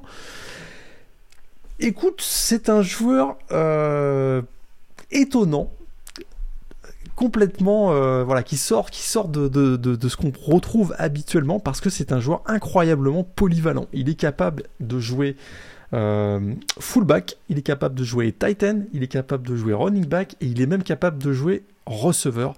C'est un excellent bloqueur et en même temps il, est, il a une mobilité tout à fait étonnante pour son, gabarit. Hunter Loopke, donc qui joue avec le Bison de North Dakota State. Euh, 3 réceptions, 65 yards, 1 touchdown, 18 courses, 115 yards, 2 touchdowns face à Arizona le week-end dernier. Il a vraiment, voilà, s'il a eu, euh, il avait son moment de gloire ou en tout cas il a eu sa fenêtre médiatique pour ce match face à Arizona, il en a bien profité, il a été étincelant, c'est vraiment un profil à la, à la euh, un peu qu'on retrouve chez les 49ers. C'est, et, je, le vois tout à fait jouer ce rôle-là euh, du côté de la, de la NFL. Euh, écoute, un joueur tout à fait étonnant. Et, encore, hein, on sait qu'il y a beaucoup de joueurs de la NFL qui passent par NDSU. Et ce sera peut-être la dernière petite perle après les Christian Watson et Carson Vance, etc., qu'on a vu passer du côté de NDSU, pardon, ces dernières saisons. Tout à fait. Pas grand chose à dire de plus, en l'occurrence sur, euh, sur le joueur offensif euh, du Bison. On peut donc faire une petite parenthèse avec la chronique fidèle au poste. C'est parti.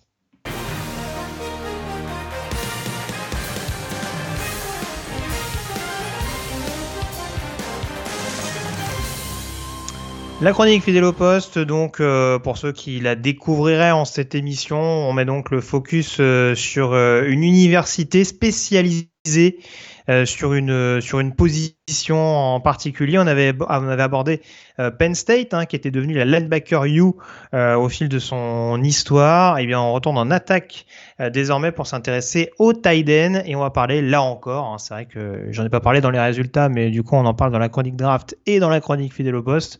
On va parler de Notre-Dame. Eh Morgan, puisque du coup il y a une petite réputation de end mine de rien historiquement du côté de, de South Bend. Alors raconte-nous un petit peu où ça a commencé euh, globalement, ou en tout cas qu'est-ce qui a fait que euh, les Fighting se sont plus ou moins démarqués dans ce domaine-là par rapport à d'autres universités. Alors il y a une petite rivalité avec Miami hein, qui a également produit énormément de Titan, on en reparlera tout petit, à la fin de cette séquence, mais, euh, mais je dirais que c'est sur une plus longue durée on a, produit euh, et on a développé des Titans du côté de Notre-Dame. Ça s'est beaucoup accéléré notamment avec l'arrivée de Brian Kelly. Mais alors on a 25 Titans euh, qui ont été draftés. C'est euh, depuis 1974, 25 Titans de Notre-Dame draftés depuis 1974. Et ben écoute, la genèse, c'est un petit peu ce, ce, Sugar Bowl 1973. cette finale entre Notre-Dame, invaincu à l'époque, 10 victoires, 0 défaites, et Alabama, 11 victoires, 0 défaites. Un match joué à la Nouvelle-Orléans au Tulane Stadium, un match qui reste dans l'histoire dans comme euh, le match qui a eu le plus d'audience à l'époque dans les années 70 avec 25% de part de marché à la télé, c'était absolument euh, incroyable. Et ce match, ça a vraiment marqué le tournant pour Notre-Dame parce que l'implication et l'impact des Titans sur le résultat final a été déterminant et c'est ce qui a vraiment donné ensuite euh, le, voilà, le tempo et le rythme dans le développement des Titans par, Notre-Dame. Alors très rapidement, le score est de 24-23 pour Notre-Dame, il reste 4 minutes à jouer. Euh, Beer Bryant, le, head coach de Notre-Dame, de pardon, de Alabama, décide de punter en se disant je vais envoyer le ballon le plus loin possible. C'est ce qui arrive d'ailleurs puisque le ballon arrive sur la ligne des 2 yards de, de Notre-Dame. Dernier donc là, Notre-Dame récupère le ballon. Et là, Bear Bryant n'a pas prévu que euh, du côté de Notre-Dame, on va utiliser les Titans, notamment euh, Dave Casper et Robin Weber, ces deux Titans qui étaient à, l'époque plus des bloqueurs que des receveurs, et ils vont être complètement impliqués dans le jeu aérien de ce dernier drive de Notre-Dame. Et Notre-Dame va réussir à écouler le temps pour l'emporter, donc 24-23, remporter le Sugar Bowl, remporter le titre national. Et c'est à partir de ce moment-là que du côté de Notre-Dame, on a découvert hey, mais en fait, les Titans, ça sert pas juste à bloquer. Euh, on peut aussi s'en servir dans, les airs. Et ça, voilà, à partir de ce moment-là, on a vu une liste euh, de, Titans de renom, des Hall of Famer, Hall of Famer du college football, Hall of Famer du pro football, qui vont se succéder euh, sous le maillot des Fighting, Irish. Et ça commence avec Ken McAfee. Puis tu sais quoi, je pense que ça, se termine avec Michael Mayer. Je sais pas ce que tu en penses. Oui, je pense qu'il y a de fortes chances qu'on qu retrouve. Alors, c'est vrai que je disais en off que j'avais un petit peu triché. Alors, globalement, je rejoins tout ce que tu dis. C'est vrai que ça a été, ça a lancé là-dessus. En tout cas, ça s'est poursuivi euh, par la suite. Euh, enfin voilà, parce que notamment, euh, notamment juste après Dave Casper, on aura notamment euh, Ken McAfee. Qui a, qui a, été, qui a été très très utile à Joe Montana durant sa période du côté de Notre-Dame. Hein. Ça aussi, j'aurai l'occasion d'y revenir dans, dans, quelques, dans quelques secondes. Mais c'est vrai que un des tout premiers Tiden, même s'il n'en portait pas le nom, qui a été S-Man Trophy, c'était dans les années 40, c'était c'était Leon Hart. Ah, euh, voilà, qui alors c'est vrai que c'est un peu c'est un peu triché dans le sens où à l'époque c'était des systèmes offensifs qui étaient très basiques. On n'était pas du tout dans dans on dira dans dans dans dans, des systèmes très très euh, comment, comment comment je pourrais expliquer ça? Des, des, systèmes vraiment euh, très différents, euh, voilà, euh, très très très élaborés, on va dire. C'était c'était vraiment du, du, jeu très très basique, de la formation très très souvent avec des backfields renforcés, formation hantée notamment.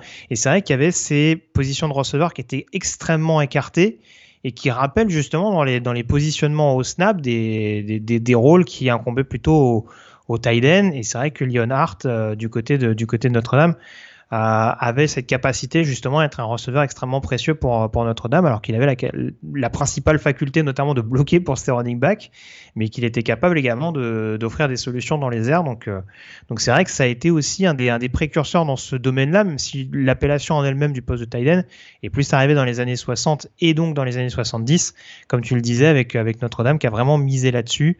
Euh, avec, des joueurs qui ont, marqué notamment leur génération. Oui, puisqu'on a vu euh, Ken McAfee, donc, qui était donc euh, un des, des ressorts préférés de Joe Montana. Puis ensuite, on a eu les Mark Bavaro, les Earth Smith, euh, et puis une liste dont on va parler certainement quand on va composer nos first team et second team. Tout à fait. Et c'est vrai que ce qui est assez notable, parce que, encore une fois, je le dis notamment dans, dans, dans la période, alors j'allais dire l'après-guerre, je parlais de 1949, mais encore un petit peu plus loin, on dira dans la période, on va dire, vraiment euh, vraiment NFL, hein, euh, tout ce qui est tout ce qui est post euh, post 66. C'est vrai que on on garde pas du on, part pas du principe que les premiers Tiden vraiment alors les premiers Tiden dont on va se rappeler c'est notamment les McDitka etc ça vient pas forcément de Notre-Dame mais c'est vrai que les premiers Tiden à avoir vraiment ce côté vraiment très grand très physique euh, non pas que Mike ne l'était pas, mais Mike par exemple, était un athlète hors norme qui, qui, jouait, par exemple, des deux côtés du, du ballon.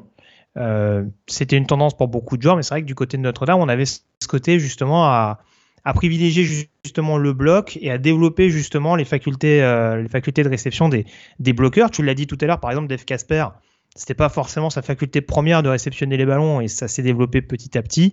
Et on a vu au fil des années et on continue de le voir au fil des décennies du côté de Notre-Dame, le, le leitmotiv, et ça rejoint notamment ce qui se passe au niveau des lignes offensives de qualité du côté de South Bend, le leitmotiv, c'est de savoir bloquer, mais après d'être capable de, fournir des athlètes euh, à la fois euh, physiques et athlétiques qui vont être capables d'avoir d'excellentes mains. Et ça, Notre-Dame vraiment, euh, il y a vraiment eu une école Notre-Dame à ce niveau-là, une empreinte en tout cas du programme de, de qui, est assez notable dans, dans cette optique-là. Tu voulais rajouter quelque chose avant particulièrement, First Team ouais, Particulièrement à partir des années 2000, c'est ce qu'on nous allons voir dans, les, dans, les, dans nos équipes euh, First et Second Team. Tout à fait. Tu devines bien que je vais te laisser l'honneur hein, pour le coup. Alors, du coup, donc c'est on, on, part sur une First Team et une Second Team avec deux joueurs. Hein. On prend le, scénario où il y a la formation, on va dire, où il y a, la possibilité, la possibilité d'avoir plus de tight euh, donc, tes deux tight dans ta First Team, lesquels sont-ils? Ah, Ken McAfee, c'est quand même une légende. Euh, trois fois All-American, euh, Walter Camp Player of the Year en 77 lors de l'année du titre national de, Notre-Dame. Walter euh, Camp, on rappelle, hein, c'est meilleur joueur offensif de la saison. Ouais, meilleur Pour un tight c'est le seul. Hein. Tout à fait. Tout à fait. Euh, en plus, numéro 7 de la draft, 78. Enfin, régulièrement, il est dans, lorsqu'on compose nos, euh, les équipes euh, All Century Team du 20e siècle, on le voit souvent apparaître. C'est un incontournable.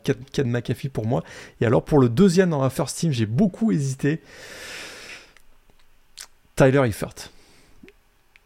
Tyler Eifert. Ah non, mais attends, du coup, moi je pensais que tu mettais deux Titans dans ta first team. je mets deux Titans dans ma first team.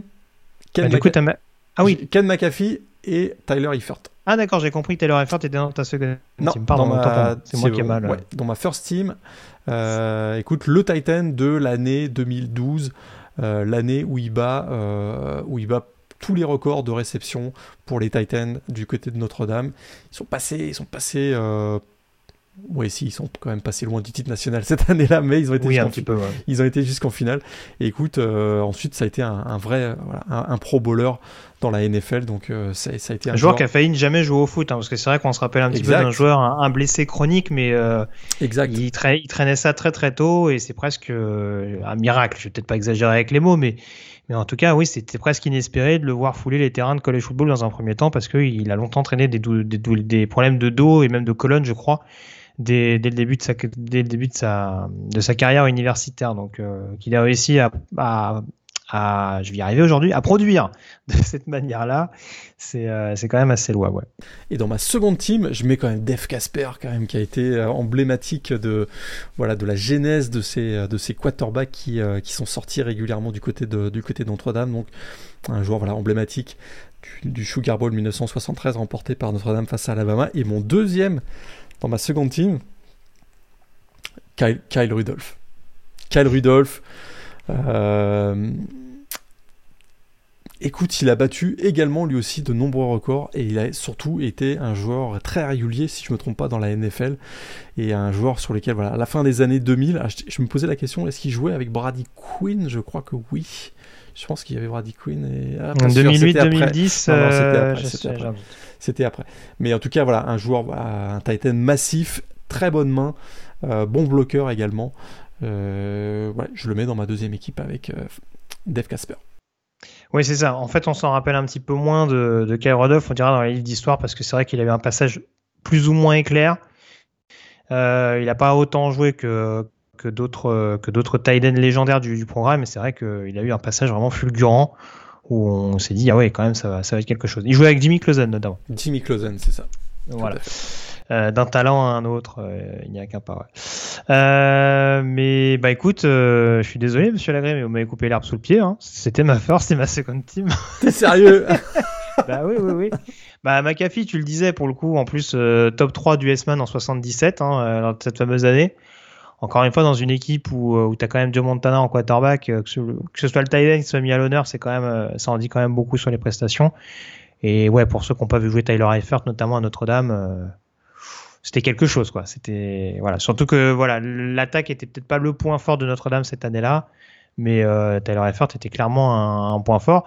On verra où on peut situer éventuellement Michael Mayer dans les années à venir, mais bon, je sais pas si vraiment il pourra, va falloir qu'il y ait une grosse, grosse saison, parce qu'a priori, il est quand même pressenti pour s'inscrire à la draft la saison prochaine.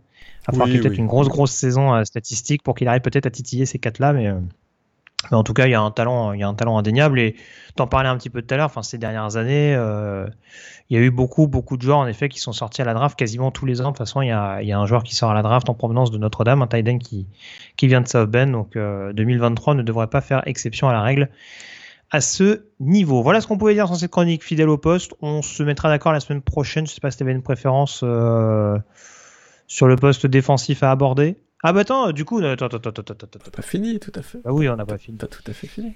Les trois autres universités. Ouais. Oh, deux ou trois. À toi, à, toi de me dire. Les deux, trois autres universités éventuellement réputées sur le poste de taille. On va faire ça vite. Miami, c'est sûr que Miami, surtout entre les années 2000 et 2010, euh, quatre Titans draftés au premier tour. Greg Olsen, qui d'ailleurs euh, avait, comité à Notre-Dame dans un premier temps.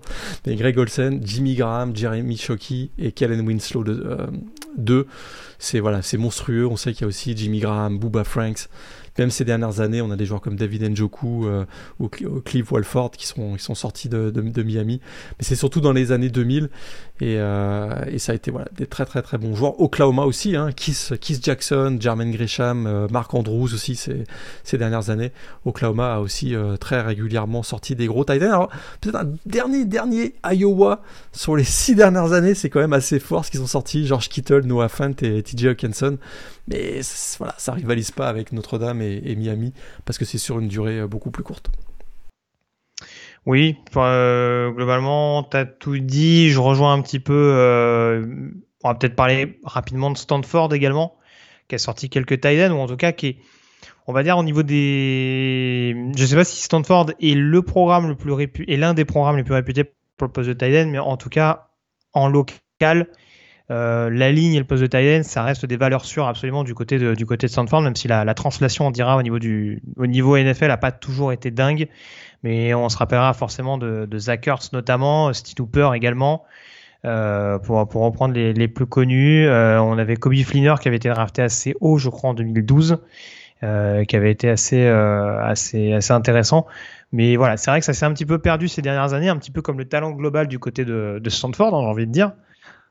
Mais, euh, mais oui, c'est sûr que globalement, historiquement en tout cas, Stanford euh, reste une terre de, de Thailand. On a fourni euh, toute une pelletée au, cours de, au cours de son histoire plus ou moins récente. Donc je le disais, on se retrouve la semaine prochaine pour un rendez-vous défensif. Avant ça, on va s'intéresser à la preview de cette quatrième semaine.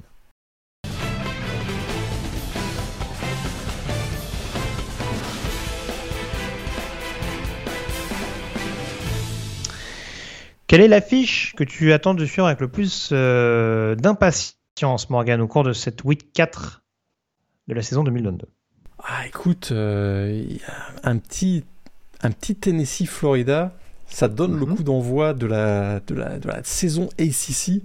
Écoute, euh, deux équipes classées, en tout cas avant l'annonce du prochain AP Top 25, et a priori ça devrait être, ça devrait être le cas.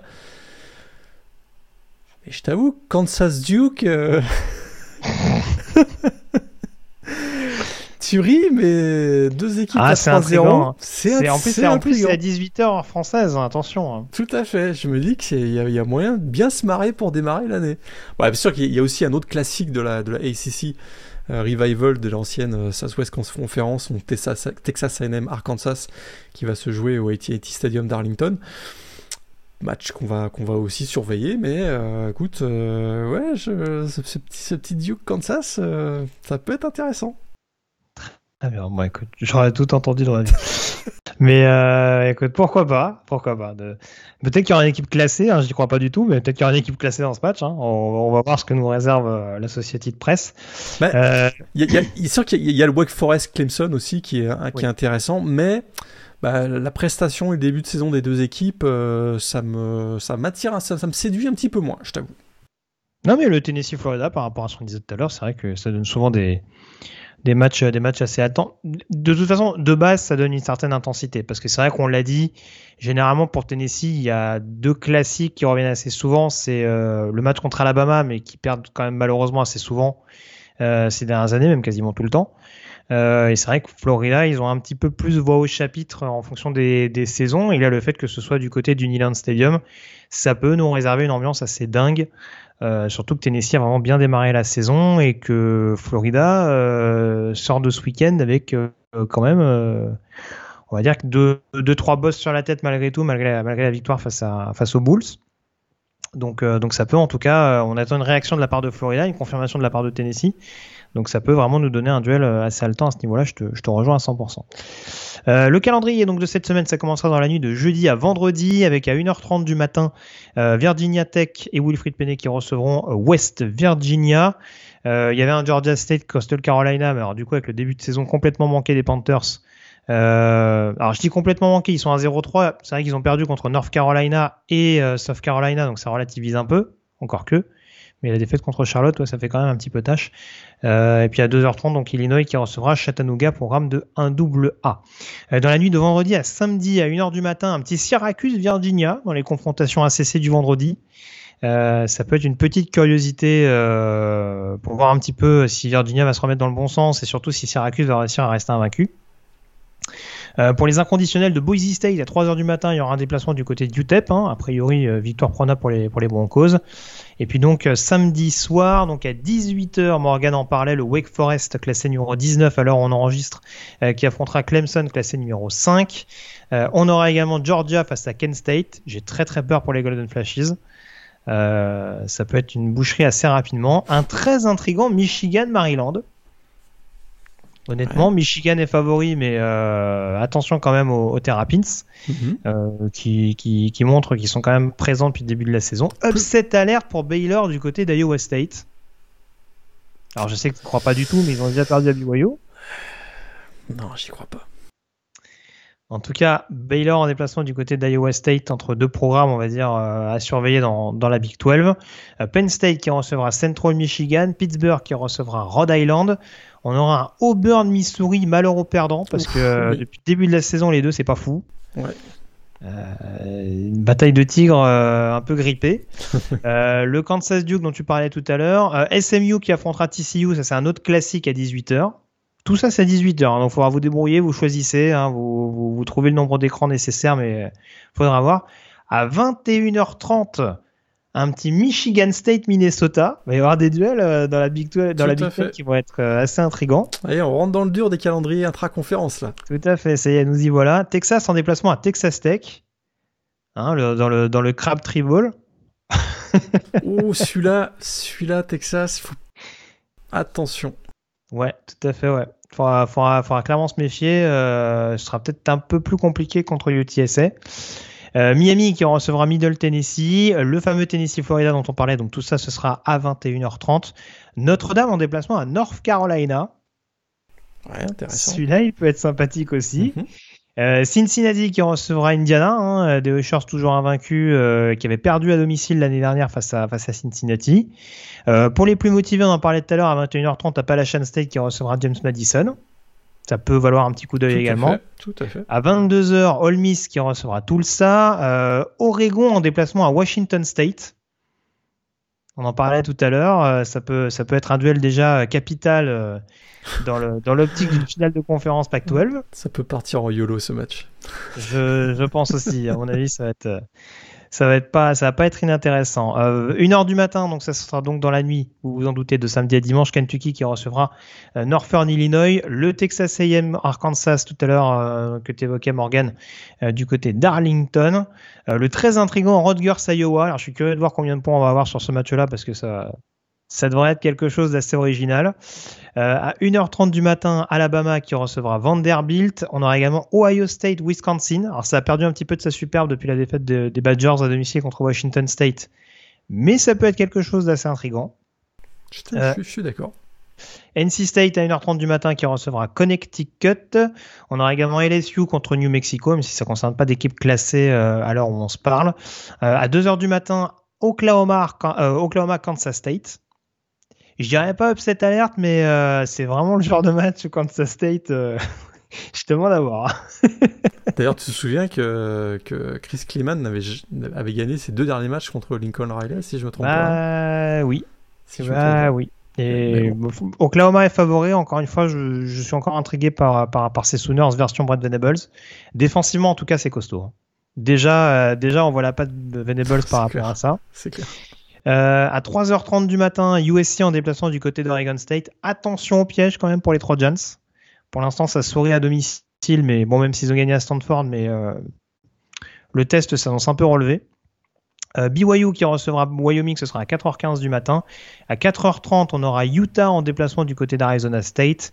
Et à 4h30, on aura Washington, a priori classé euh, dans les prochaines heures, euh, qui affrontera Stanford. Donc voilà, là on est vraiment dans les confrontations Pac-12 et on sait qu'il peut quand même y avoir des retournements de situation à n'importe quel moment cette Pac-12. donc ça restera des rencontres à suivre avec attention. Les pronostics, monsieur Lagré. On va donc commencer, bah tiens, dans l'ordre chronologique, ça va pas être mal. Match numéro 1, Wake Forest contre Clemson. Moi, j'y vais avec Clemson. Moi aussi, Clemson.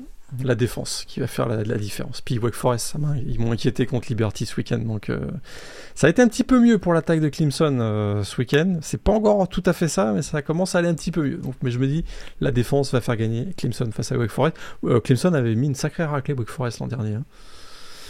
Euh, il me semble, ouais. Donc, euh, non, pourtant, pourtant, ils ont, ils ont pas mis beaucoup de raclés l'année dernière. Exactement. Donc, euh, Exactement. Donc, c'est pas forcément de bonne augure. match numéro 2, bah tiens, Michigan State, Minnesota. Hmm. Non, Michigan State. Mel Tucker, il, n'a pas aimé ce qu'il a vu ce, week-end dans les Spartans. mais Mo Ibrahim, là, très, ah, très, peu énervé, hein. très, très bon depuis le début de la saison, le running back des Golden Gophers de Minnesota. Mais quand même, Victor Michigan State. Match numéro 3, Tennessee-Florida. Tennessee. L'attaque de Tennessee, c'est quelque chose cette année. Comme l'année dernière d'ailleurs. également. je vais y aller avec Tennessee également de mon côté. Allez pour la déconne. Match numéro 4, North Carolina, Notre-Dame. North Carolina. Ah, carrément, t'en es à ce point-là Ah ouais. Ah, mais objectivement, Derek May fait. Alors, je sais pas si Josh Downs euh, sera, sera de retour pour ce match-là, mais Derek May, depuis le début de la saison, il est beaucoup plus convaincant que Drew Pine. Si tu me dis le contraire, là, alors là, ah, non, non, bah non, bah non, je déconne pas non plus. Donc, euh, attaque défense ce match-là quand même. Attaque défense, attaque défense, mais je. Force contre force, faiblesse contre faiblesse. Ça, se... Euh, ouais, ça se joue au Kenan Stadium. Non, je vois Notre-Dame. Je vois pardon North Carolina. Il me semble que, il me semble que Notre-Dame on avait mis une petite à North Carolina l'année dernière aussi, je crois, hein, avec un Kyren Williams notamment qui avait été très très énervé de, de mémoire. Euh... Allez, je te suis, j'y vais avec North Carolina quand même. Allez. Euh, match numéro 5. Vas-y, on va en faire 6 cette semaine. Euh... Ah, quoi on peut. Oh, on va en faire 6. Euh, Washington State, Oregon. Non, Oregon. Oregon quand même. Bonix. Ah, la défense de Wazoo, moi. Hmm. Elle peut faire chier Oregon, hein, mais, mais c'est vrai qu'après, défensivement, je pense qu'Oregon a quand même les moyens de répliquer. J'y vais quand même avec Oregon, mais euh, je serais vraiment pas étonné d'une victoire de Wazoo. Et du coup, match 6, Texas A&M, Arkansas alors. Arkansas. Sur terrain neutre. Arkansas. Arkansas pour toi, j'y vais sur Arkansas également. Voilà ce qu'on pouvait dire en tout cas sur cette troisième semaine de saison régulière. Je te remercie Morgan d'avoir été en ma compagnie.